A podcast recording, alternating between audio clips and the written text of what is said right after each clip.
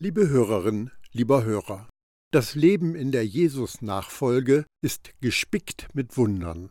Das muss so sein, denn hier treffen Himmel und Erde aufeinander und verschmelzen miteinander.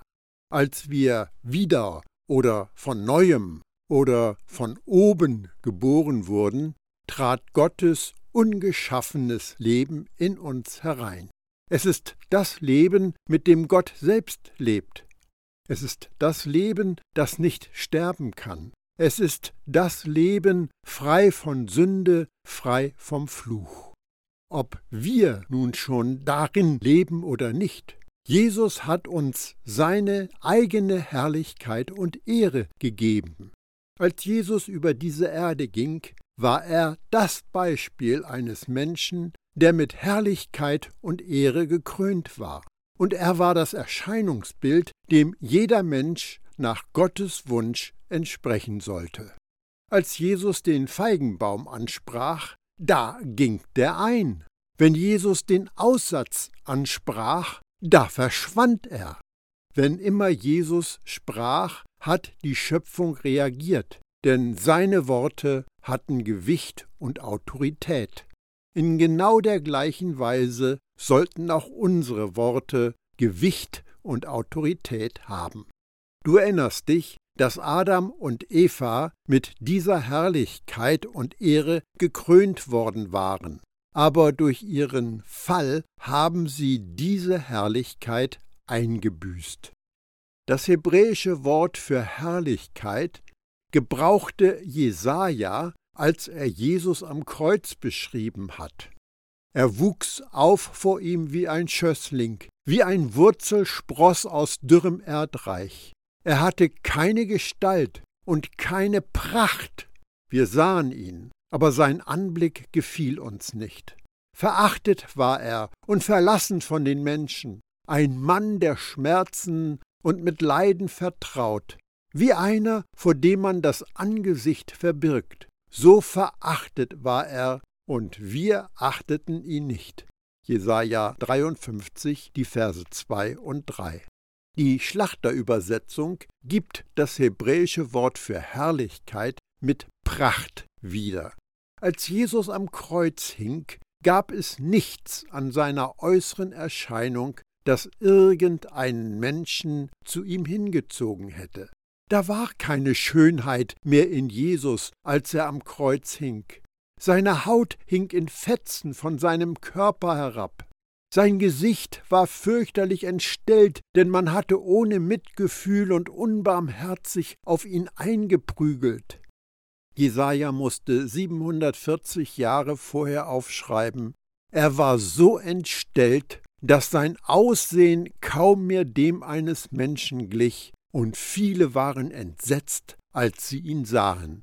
Jesaja 52, Vers 14. Ist uns bewusst, dass da ein großer Austausch stattgefunden hat? Jesus übernahm unsere abstoßenden Fehler und er gab uns seine Schönheit. Mit weit offenen Armen, voller Mitgefühl und Liebe hat er bereitwillig unsere Ehrlosigkeit auf sich genommen und im Gegenzug empfingen wir seine Herrlichkeit und Ehre. Jetzt sind wir in jedem Augenblick des Tages und an jedem Tag der Woche mit Jesus Herrlichkeit und Ehre gekrönt. Und schau dir Jesus heute an. Dieser ist seit seiner Himmelfahrt zur Rechten Gottes, und Engel und Gewalten und Mächte sind ihm unterworfen. 1. Petrus 3, Vers 22. Diejenigen, die Jesus als Herrn und Messias und sein vollendetes Wirken in ihr Leben aufnehmen, werden sofort mit der Herrlichkeit und Ehre gekrönt, die Jesus selbst ausstrahlt, wenn er heute zu des Vaters rechter Hand sitzt. Also lasst uns das leben. Ihr seid das Licht der Welt, wie eine Stadt auf einem Berg, die in der Nacht hell erstrahlt, damit alle es sehen können. Niemand versteckt ein Licht unter einem umgestülpten Gefäß. Er stellt es vielmehr auf einen Lampenständer und lässt es für alle leuchten. Genauso lasst eure guten Taten leuchten vor den Menschen, damit alle sie sehen können und euren Vater im Himmel dafür rühmen. Matthäus 5, die Verse 14 bis 16. Steh auf und leuchte, denn dein Licht ist gekommen und die Herrlichkeit Jahwes strahlt über dir. Jesaja 60, Vers 1. Dieses Licht ist die Herrlichkeit von Jesus in uns und auf uns. Licht ist derzeit das schnellste, was wir kennen. Es breitet sich mit einer Geschwindigkeit von 299.792.458 Metern pro Sekunde aus.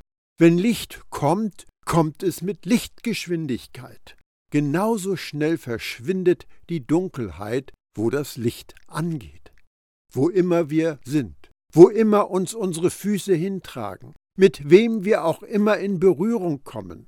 Wir müssen davon überzeugt sein, dass das Licht in uns die Dunkelheit dieser Welt überwindet und auslöscht. Im Garten Eden haben Adam und Eva von der verbotenen Frucht der Selbstgerechtigkeit gegessen, und ihnen wurden ihre Augen für ihre Nacktheit geöffnet. Wer hat dir gesagt, dass du nackt bist? fragte Gott. 1. Mose 3, Vers 11. Wenn ich diese Frage lese, meine ich Gottes Angst und das Bekümmertsein des Heiligen Geistes zu spüren. Gott hatte nie beabsichtigt, dass der Mensch unabhängig sein oder sich mit dem Wissen um Gut und Böse befassen sollte. Liebe war das Einzige, von dem Gott wollte, dass die Menschheit sie erkennt und erfasst. Ich bin überzeugt, dass Gott heute genauso fühlt, wenn seine Töchter und Söhne sich zu der Frucht hinziehen lassen, die so köstlich erscheint, die eine Augenweide ist und begehrenswert, um klug zu werden, aber in Wirklichkeit die Frucht der Verdammung und des Todes ist. Es gibt einen anderen Baum, und Gott wünscht sich, dass die Menschheit davon essen soll. Das ist der einzige Baum, der die Kraft hat, uns gerecht zu machen. Das ist der Baum des Lebens. Das ist Jesus. Er ist der Urheber des Lebens. Jesus allein gibt und erhält wahres Leben. Jesus ist das Brot des Lebens. Alles Leben kommt von ihm. Außerhalb von ihm gibt es kein Leben. Ich bin der Weg, antwortete Jesus. Ich bin die Wahrheit und ich bin das Leben. Zum Vater kommt man nur durch mich. Johannes 14, Vers 6. Ich aber bin gekommen, damit die Menschen das Leben haben und das im Überfluss. Johannes 10, Vers 10. Am Anfang der Bibel wird auf einen Baum hingewiesen, der Fluch und Tod brachte und dessen Früchte keine Lösung und kein Heil anbieten konnten. Am Ende der Bibel finden wir einen anderen Baum, der Leben spendet, den Fluch durchbricht, dessen Blätter der Heilung der Völker dienen und dessen Zweige rund um das Jahr Frucht tragen. Der Engel zeigte mir auch einen kristallklaren Strom, der aus dem Thron Gottes und des Lammes hervorkam. Es war der Strom mit dem Wasser des Lebens, der in der Mitte der Hauptstraße durch die Stadt floss. An seinen beiden Ufern wuchs der Baum des Lebens, der zwölfmal im Jahr Früchte trägt, jeden Monat einmal und dessen Blätter zur Gesundheit der Völker dienen. Dort wird es nichts mehr geben, was unter dem Fluch Gottes steht. Der Thron Gottes und des Lammes wird in der Stadt sein, und ihre Bewohner werden ihm als Priester dienen. Sie werden sein Gesicht sehen und seinen Namen an ihrer Stirn tragen. Dann wird es keine Nacht mehr geben, so dass man keine Beleuchtung mehr braucht, nicht einmal das Sonnenlicht. Denn Gott, der Herr, wird über ihnen leuchten, und sie werden regieren für immer und ewig. Offenbarung 22, die Verse 1 bis 5. Diese gefallene Schöpfung sehnt sich sorgenvoll nach und wartet gespannt auf das Sichtbarwerden von Gottes Kindern, die die Herrlichkeit des Erstgeborenen der neuen Schöpfung aufleuchten lassen. Jesus, den Messias, den letzten Adam. Diese Schöpfung verlangt nach dem Leben von Jesus, das durch jeden von uns dargestellt werden soll. Wer mir vertraut, der wird erleben, dass sich das erfüllt, was Gottes Buch sagt. Aus seinem Innersten werden Ströme des lebendigen Wassers fließen. Johannes 7, Vers 38. Versuche zu erfassen, was das bedeutet. Schon jetzt ist unser Platz mit Jesus auf seinem Thron und unser Geist ist eins mit ihm. Das Wasser des Lebens fließt aus Jesus heraus in uns hinein und aus uns heraus in diese Welt. An vielen Stellen im Neuen Testament finden wir die Worte viel mehr in Bezug auf einige Aspekte von Gottes Gnade, die auf uns ausgegossen ist. Jesus Werk, das Erlösung bringt, ist viel mehr als der Ungehorsam von Adam, der uns den Tod bringt. Die ewige Kraft des neuen Bundes ist viel mehr verglichen mit dem alten Bund.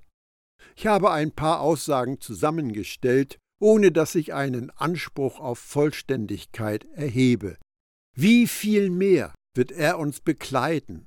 Wie viel mehr wird er uns gute Gaben geben? Wie viel mehr wird er uns den Heiligen Geist geben? Wie viel mehr wird er uns mit Nahrung versorgen.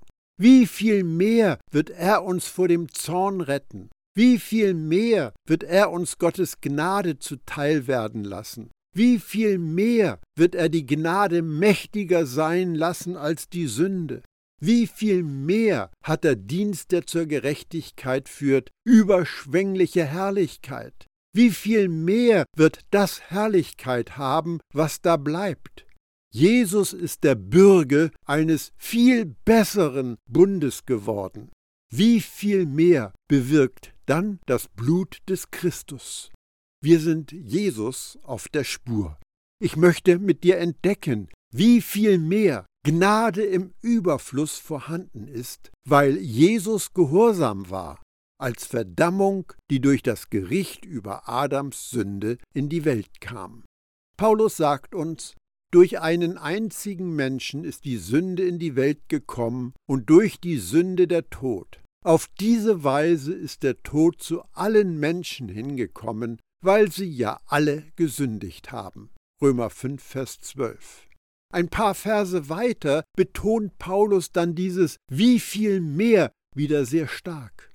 Denn wenn wegen der Sünde des einen der Tod geherrscht hat durch den einen, um wie viel mehr werden die, welche die Fülle der Gnade und der Gabe der Gerechtigkeit empfangen, herrschen im Leben durch den einen, Jesus Christus.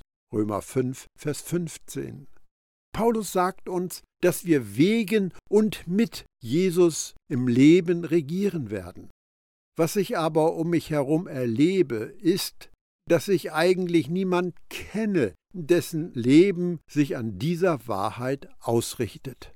Stattdessen lassen sich die meisten Christen von ihren Umständen beherrschen. Wenn wir im Leben nicht herrschen, müssen wir uns fragen, warum nicht? Und was bedeutet es überhaupt zu herrschen? Die Antwort mag dich vielleicht überraschen. Herrschen ist schlicht und einfach zur Ruhe gekommen zu sein, in dem von Jesus am Kreuz vollendeten Werk und in all den Segnungen seiner Auferstehung. Das heißt nicht, dass wir keine Probleme mehr haben, aber es meint, dass wir mitten in ihnen allen ruhig sein können, weil wir wissen, dass der Vater durch Jesus uns schon mit allem versorgt hat, was wir brauchen.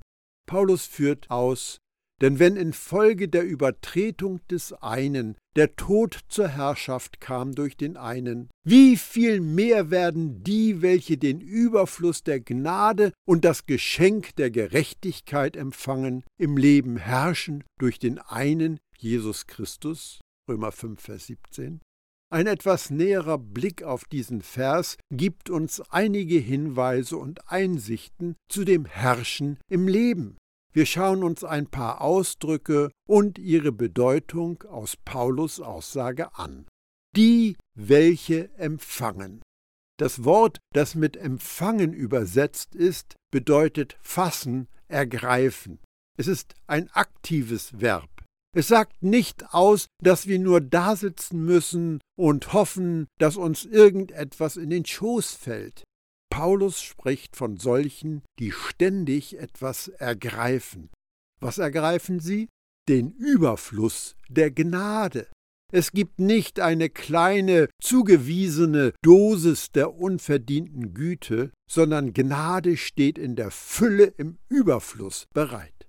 Das griechische Wort für Überfluss kommt von einem Verb, dessen Grundbedeutung ist über ein Maß hinausgehen also übergroß, überschwänglich, riesig, übermäßig, übertrieben. Das Geschenk der Gerechtigkeit. Das griechische Wort für Geschenk, Dorea, entstammt einer sprachlichen Wurzel, die umsonst, unverdientermaßen bedeutet. Im außerbiblischen Gebrauch bezeichnet Dorea besonders das Ehrengeschenk, das Wort betont, dass man sich durch seine Leistung keinen Anspruch auf das Geschenk erarbeiten kann. Der Begriff Gerechtigkeit hat viele Facetten wie ein kunstvoll geschliffener Diamant. In der alttestamentlichen Vorstellung ist Gerechtigkeit nicht eine abstrakte Norm oder ein Gesetz als maßgebliche Grundannahme, sondern das gemeinschaftstreue, heilvolle und heilbringende Verhalten und Handeln zu einem Gegenüber. Gerechtigkeit beschreibt den Zustand einer Person, die so ist, wie sie sein sollte, den Zustand, der für Gott annehmbar ist. Die Gerechten wurden von allen Aufzeichnungen ihrer Schuld vor Gott befreit, und du als Jesus-Nachfolger bist, wie du sein solltest. Wer sein Vertrauen auf Jesus setzt, ist uneingeschränkt für Gott annehmbar. Im Leben regieren. Dadurch, dass wir das freie Geschenk von Gottes Gerechtigkeit annehmen, regieren wir im Leben. Und das meint nicht, eines Tages auf der neuen Erde zu leben. Paulus spricht vom Hier und heute. Das Wort, das mit herrschen übersetzt ist, bedeutet König sein, königliche Macht ausüben. Im Leben zu herrschen sagt aus, dass wir Autorität haben. Wir wenden unsere königliche Autorität an, indem wir jeden Gedanken oder feurigen Pfeil vom Feind gefangen nehmen, die Macht unserer Worte einsetzen, in Jesus auf dem Thron im Himmel ruhen. Alle Segnungen unseres Auferstehungslebens und alles, was Gott für uns bereithält, muss angenommen werden. Paulus hebt zwei Dinge besonders hervor, die Gott für uns bereithält. Die Fülle der Gnade, die Gabe der Gerechtigkeit. Diese beiden Geschenke müssen aktiv, offensiv, andauernd ergriffen werden, um in diesem Leben zu regieren. Da wir inmitten dieser gefallenen Welt leben, stehen wir fortwährend in einer Spannung mit den Anschuldigungen des Herrschers dieser Welt, der, wenn immer wir versagen, uns einreden will, dass wir gar nicht gerecht sein können. Wenn du dann jemand aufsuchst, von dem du Ermutigung und Stärkung erhoffst, kannst du traurigerweise die Erfahrung machen, dass du zweifelhafte Lehre zu hören bekommst. Das kann üble Folgen haben. Du lässt Zweifel an deiner Gerechtigkeit in Jesus aufkommen, du lässt dich auf den Weg der Selbstgerechtigkeit und der Niederlage abdrängen. Die Wahrheit des Evangeliums der Gnade verkündet jedoch, dass wir wegen des vollendeten Werks von Jesus durch sein Leben, Sterben und Auferstehen unter Gottes Gnade stehen und vollkommen gerecht sind. Wenn wir einmal neu geboren, von oben geboren, wiedergeboren sind, werden wir nie wieder die Fülle der Gnade und das Geschenk der Gerechtigkeit verlieren. Aber es kann passieren, dass unser Leben diese Wahrheit nicht ausstrahlt. Wenn wir dieser Wahrheit vertrauen, sie glauben, wird uns das freimachen, ihre Segnungen zu empfangen. Auch wenn wir in unserer Beziehung zu unserem Gott und Erlöser wachsen und seine Heiligkeit in unserem Leben mehr und mehr offenbar wird, werden wir trotzdem noch sündigen. Aber wenn wir dem Evangelium der Gnade vertrauen, wird die Wahrheit unseren Charakter umwandeln, denn was wir glauben, ist das, was wir leben. In vielen Gesprächen sind mir Menschen begegnet, die große Probleme damit hatten, Geschenke anzunehmen. Mir ging es früher allerdings auch so. Reaktionen können sein, das ist ja nun wirklich nicht nötig. Das habe ich echt nicht verdient. Du solltest es bekommen, nicht ich. Du überrascht mich, ich werde mich erkenntlich zeigen. Hier, nimm als Dankeschön die Tafel Schokolade. Unser Gehirn schätzt in Windeseile den Wert des Geschenks, damit ich weiß, wie teuer das Gegengeschenk sein muss. Aber wenn wir es verdienen, ist es kein Geschenk, sondern der Lohn. Wenn wir dafür in irgendeiner Weise bezahlen, ist es kein Geschenk mehr. Solche Reaktionen beleidigen den Geber von überfließender Gnade und dem Geschenk der Gerechtigkeit. Das Geschenk, bei Gott annehmbar zu sein, ist völlig umsonst, aber es kostete Gott seinen Sohn. Die am meisten erfreuliche Rückmeldung für den Geber ist, unsere Hände auszustrecken, das Geschenk als unseren Besitz in Empfang zu nehmen und einfach nur Danke zu sagen. Es gibt offensichtlich Christen, die zu viel Gnade fürchten. Aber wie kann es zu viel Gnade geben? Gott möchte, dass wir vor Überfluss strotzende Gnade empfangen. Ein Pastor hat seine Gemeinde davor gewarnt, sie solle nicht in einen euphorischen Zustand der Gnade verfallen. Er hat Gnade einem heißen Bad gleichgesetzt, das man nimmt, weil die schmerzenden Muskeln nach Linderung schreien.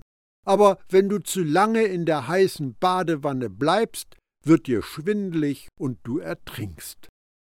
Wir müssen das Geschenk der Gerechtigkeit und der Gnade im Überfluss auspacken und es genießen, besonders dann, wenn wir versagen. Sag dann einfach, Vater, ich danke dir, dass ich wegen Jesus trotzdem deine Gerechtigkeit bin. Das verschließt dem brüllenden Löwen, Satan, das Maul und hält dich auf Jesus ausgerichtet. Je mehr du dich zu deiner Gerechtigkeit bei Gott bekennst, umso mehr wirst du Jesus lieben. Wenn wir daran festhalten, darauf zu vertrauen, dass wir vor Gott gerecht dastehen, wenn wir versagen, dann ist das wahre Buße. Wir verändern unser Denken von der Konzentration auf unser Versagen hin zu der Anerkennung von Jesus vollkommenem und vollendetem Wirken für uns. Daraus folgt, dass wir dankbar werden und Frieden unser Herz füllt. Wenn wir in Dankbarkeit leben für das freie Geschenk der Gerechtigkeit, sind wir in einer Vorwärtsbewegung und herrschen im Leben. Denn was kann man noch dazu sagen? Wenn Gott für uns ist, wer kann dann noch gegen uns sein? Römer 8, Vers 31. Niemand, nicht mal du selbst. Mitglaubende, es ist niemals zu spät. Es spielt keine Rolle, wie viel wir versagt haben. Es ist egal, wie viel Leute wir mit unserer Sünde wehgetan haben. Ganz gleich, unter welchen Bedingungen wir leben, weil wir schlechte Entscheidungen getroffen haben. Wir können immer und trotzdem das freie Geschenk der Gnade im Überfluss und das freie Geschenk der Gerechtigkeit aus des Vaters liebender Hand nehmen. Aufgrund der Tatsache, dass wir Könige sind, werden wir in Kriege verwickelt. Im Leben herrschen umfasst einen Kampf, aber für den Glaubenden gibt es nur eine Art von Gefecht. Kämpfe den guten Kampf des Glaubens, ergreife das ewige Leben, zu dem du berufen bist und für das du vor vielen Zeugen das gute Bekenntnis abgelegt hast. 1. Timotheus 6, Vers 12. Paulus fordert seine Leser auf, das ewige Leben zu ergreifen. Ewiges Leben beginnt nicht, wenn wir die neue Erde betreten. Ewiges Leben ist schon jetzt in uns. Das Leben der Jesus-Nachfolger ist nicht ihr eigenes Leben, sondern das Leben von Jesus. Wenn aber nun Christus in euch ist, dann habt ihr aufgrund der Gerechtigkeit, die Gott euch geschenkt hat, den Geist empfangen und mit ihm das Leben. Römer 8, Vers 10. Jesus lebt in uns. Das Leben, das Gott selbst lebt, fließt vom Himmel zu uns und durch uns als Ströme von lebendigem Wasser. Das passiert, wenn wir das ewige Leben ergreifen oder den guten Kampf des Glaubens kämpfen, was das gleiche ist. Unser Kampfplatz ist unser Kopf, wo wir die Wahrheit erfassen und packen und alles gefangen nehmen, was sich dagegen stellt. Denn die Waffen, die wir auf unserem Feldzug mitführen, sind nicht irdisch, sondern dienen Gott dazu, Bollwerke niederzureißen. Ja, großartige Gedankengebäude reißen wir nieder, alles Hochragende, das sich erhebt, wider die Erkenntnis Gottes, und alles Denken führen wir dem Gehorsam Christi zu. 2. Korinther 10, die Verse 4 und 5. Alles, was sich gegen die Erkenntnis und den Gehorsam von Jesus stellt, kann sich in unserem Denken zu einem Bollwerk auftürmen. Das ist eine Festung, die uns daran hindert, zu empfangen. Wir bringen dieses Bollwerk zu Fall unter Jesus Gehorsam. Es ist sein Gehorsam, nicht der Gehorsam unseres Fleisches. So werden durch den Gehorsam eines einzigen unzählige zu Gerechten. Römer 5, Vers 19. Wenn du in Jesus ein neues Geschöpf geworden bist, von oben geboren, hast du eine versagensfeste, teufelssichere Gerechtigkeit. Scheue dich nicht, den Widersacher daran zu erinnern. Ich wünsche dir, dass du Gottes reichlich zur Verfügung stehende Liebe und Gnade wie ein entspannendes und erholsames Bad genießen kannst.